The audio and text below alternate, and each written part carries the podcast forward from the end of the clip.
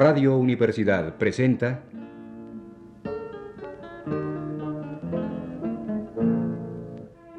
México visto por los escritores españoles contemporáneos. Programa preparado por el profesor Luis Ríos.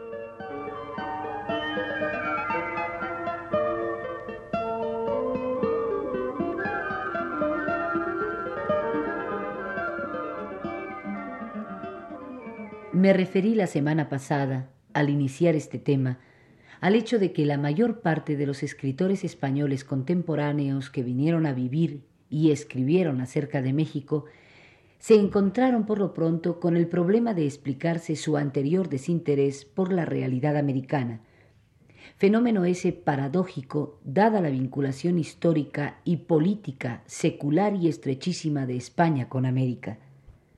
Acudí a Luis Cernuda para tratar ese asunto y analicé entonces también las dos razones dadas por el poeta sevillano para explicarse a sí mismo su simpatía, su amor por la nueva tierra, a saber, la semejanza que encuentra entre ambos países, el propio y México, y su gozo, tras de vivir muchos años en países anglosajones, por el reencuentro con el sur. Sigamos hoy revisando la obra de Cernuda que interesa a nuestro tema. En ella necesariamente encontraremos alusión a este otro problema. Un español en México, quizá en toda Hispanoamérica, tiene que enfrentarse de una u otra manera a una contradictoria reacción del mexicano frente a él por el hecho mismo de ser español, reacción contrapuesta de hospitalidad y de rechazo. Sobre el origen de una y otra actitud, la interpretación de la conquista y la colonización, la idea de Luis Cernuda se halla implícita en este breve diálogo que inserta en el epílogo de su libro Variaciones sobre tema mexicano, y que dice, Este país creció de otro que fue duramente devastado. ¿Recuerdas quiénes lo devastaron? los mismos que después, con cuidado y desvelo, trataron de revivirlo a su manera, mi gente. Subraya, pues, Cernuda, frente a la idea de devastación predominante en quienes rechazan afectivamente lo español, una idea más importante de reconstrucción o revivimiento, con cuidado y desvelo, dice, en la conquista y la colonización. El tema de la conquista fue pensado y repensado por Cernuda casi obsesivamente movido por un impulso de doble amor que independientemente de que quiera o no compartirse, es más que respetable por la motivación que en el poeta sevillano tal pensamiento tenía.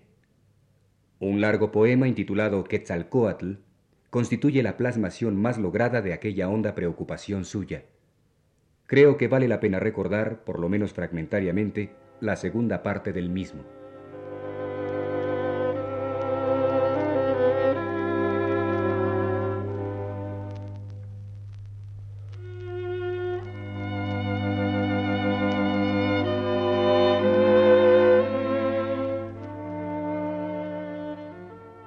Pisando tierra nueva, de la mano el destino me llevó llanamente al hombre designado para la hazaña. Aquel Cortés, demonio, ángel, como queráis. Para mí solo un hombre tal manda Dios, apasionado y duro, temple de diamante, que es fuego congelado a cuya vista ciega quien le mira. Y el momento llegó cuando nos fuimos por el mar un puñado de hombres. El mundo era sin límite, igual a mi deseo. Frente al afán de ver, de ver con estos ojos que ha de cegar la muerte, lo demás qué valía. Mas este pensamiento a nadie dije entre mis compañeros, a quienes hostigaba la ambición de riqueza y poderío.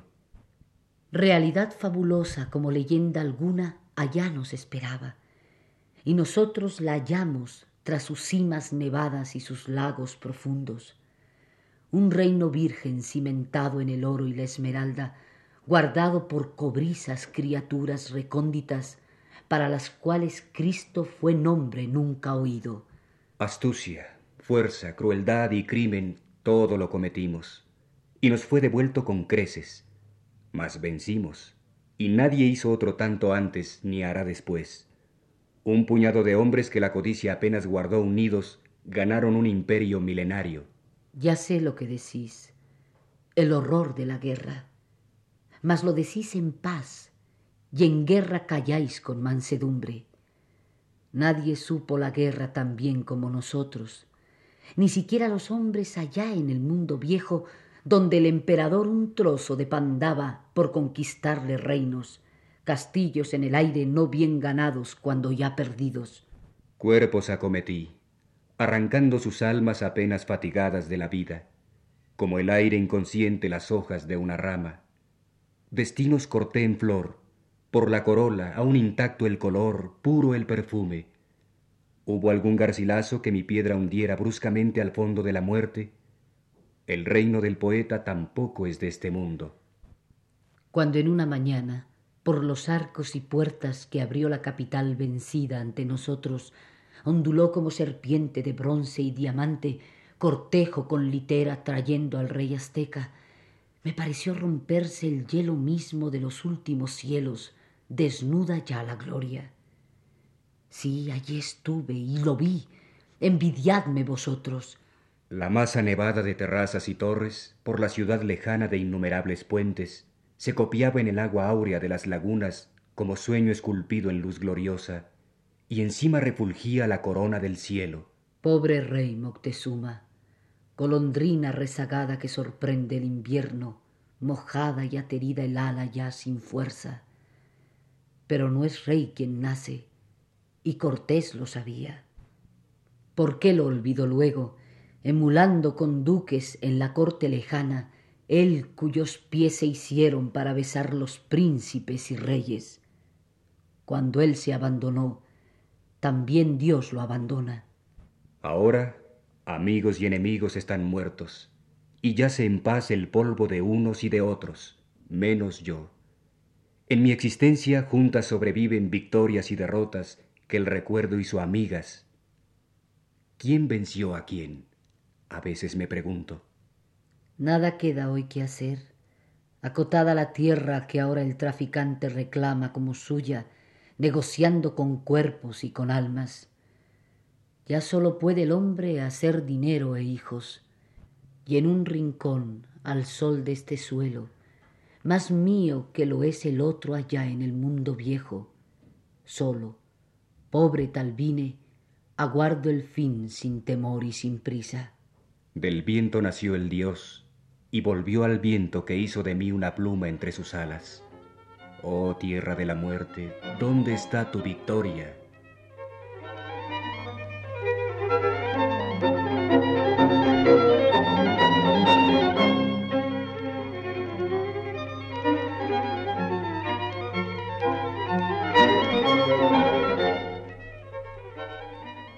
Dice Luis Cernuda en el poema que acabamos de escuchar que ese rincón al sol de este suelo, donde creía esperar el fin, es más suyo que el otro allá en el mundo viejo. Esa misma idea de encuentro definitivo con una tierra más totalmente propia que la nativa aparece también en uno de los capítulos de su libro Variaciones sobre tema mexicano. Terminemos la plática de hoy recordando el párrafo en que expresamente lo dice. En lo que ves, cierto, hay mucho que fue y es tuyo, por nacimiento, desde siempre. El fondo religioso y sensual de tu país está aquí. El sosiego remansado de las cosas es el mismo. La tierra, labrada igual, se tiende en iguales retazos tornasolados. Los cuerpos esparcidos por ella, cada uno con dignidad de ser único, apenas son más oscuros que muchos de tu raza acaso más misteriosos, con un misterio que incita a ser penetrado. Pero con todo eso hay otra cosa, algo exótico, sutilmente aliado a cuanto es tuyo, que parecías presentir y se adueña de ti. Así debió también adueñarse de los viejos conquistadores con el mismo dominio interior, como si ellos hubieran sido entonces, como tú lo eres hoy, los subyugados algo diferente de tu mundo mediterráneo y atlántico, que se asoma ya al otro lado de este continente, al otro mar por donde Asia se vislumbra, y tan admirablemente se empareja contigo y con lo tuyo, como si sólo ahora se completara al fin tu existencia.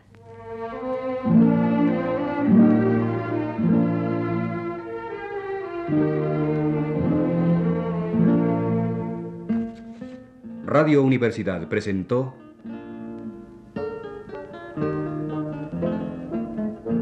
México visto por los escritores españoles contemporáneos.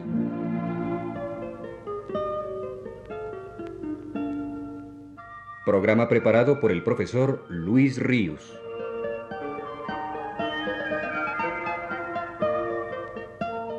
Grabación de Alfonso Moreno y las voces de Aurora Molina y Sergio de Alba.